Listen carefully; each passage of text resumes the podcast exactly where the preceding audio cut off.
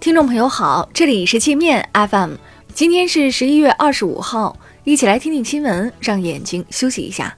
首先，我们来关注国内方面的消息。医保参保人员未来跨省就医将实现看病不带卡，只用医保码。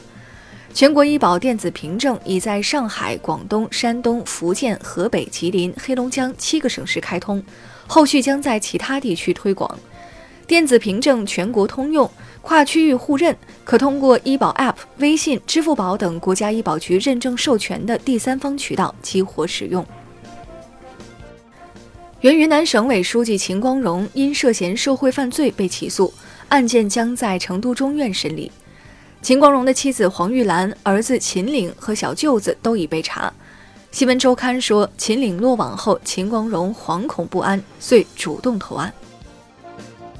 一个在上海诈骗了四百六十万元的福建青年，畏罪潜逃到香港，又跑到澳洲，跟澳洲特工合伙编故事，把自己塑造成中国版的斯诺登。澳洲和西方媒体如获至宝，猛烈炒作，被上海警方打脸后也不改口。中国外交部说，这种拙劣的闹剧只会徒增笑料。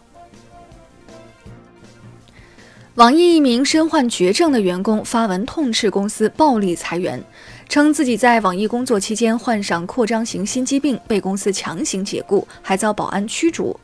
网易回应称，该员工是因绩效不合格被辞退的，但反思公司在处理方法上确实存在简单粗暴、不近人情等不妥之处。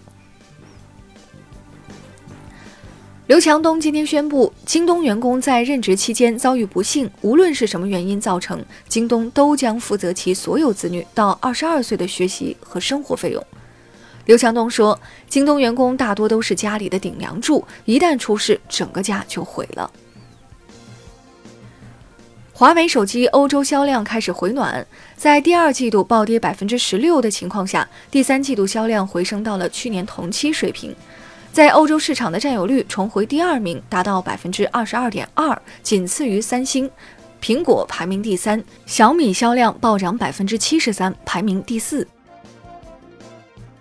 据证券日报报道，今年前三季度，我国拍摄制作电视剧备案数同比去年减少百分之二十七，横店开机率同比锐减百分之四十五，九成演员都面临没戏拍的窘境。就连迪丽热巴都在节目中公开喊话导演，说自己已经七八个月没有戏拍了。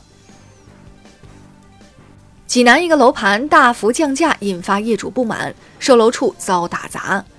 售楼处员工说，楼盘早期单价一万八左右，现在最低降到了一万三，高价买入者认为自己吃了亏，心怀不满。网友评论说。一些业主只准房价涨，不准房价跌，已成房价虚高推手。上海一个八零后妈妈因为孩子做作业不认真，气得要疯，被父母大笑：“你也有今天。”原来这个八零后上初中时跟他的孩子一样粗心大意，父母当时也是气得冒火。他父亲还给他写了一封信，说：“看你二十年后如何教育你的孩子。”我们接着来把视线转向国际。美国总统大选再添一名古稀老人，七十七岁的彭博社创始人布隆伯格决定参与总统竞逐，并发誓要击败川普。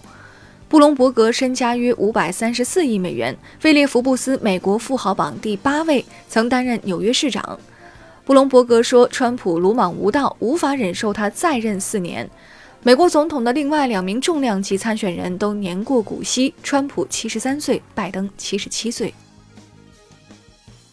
英国长期霸占毛里求斯领土查戈斯群岛，不仅赶走岛上居民，还将岛屿租借给美国当军事基地。联合国通过决议，要求英国将岛屿归还给毛里求斯，但英国不予理睬，还宣称对该群岛拥有主权。印度环境部长夸下海口，称治理空气污染会比中国快。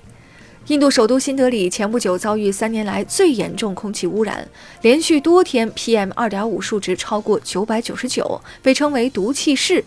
该国多名议员指责政府根本没给治理环境留出预算，不知环境部长哪儿来的自信。为杜绝酒驾，欧盟要求从2022年5月起，所有新生产的机动车必须具备安装酒精测试仪的连接口。一旦驾驶员吹气检测不合格，车辆将无法启动。越南北部一家台资鞋厂近日连续发生员工集体中毒事件，超过一百一十人出现呕吐、昏迷症状。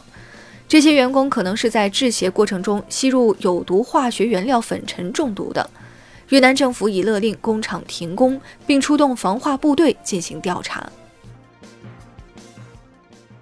被英国政府逮捕关押的维基解密创始人阿桑奇正遭受身体和心理问题的折磨，六十多名医生联名要求给予阿桑奇紧急救治，否则他将死在狱中。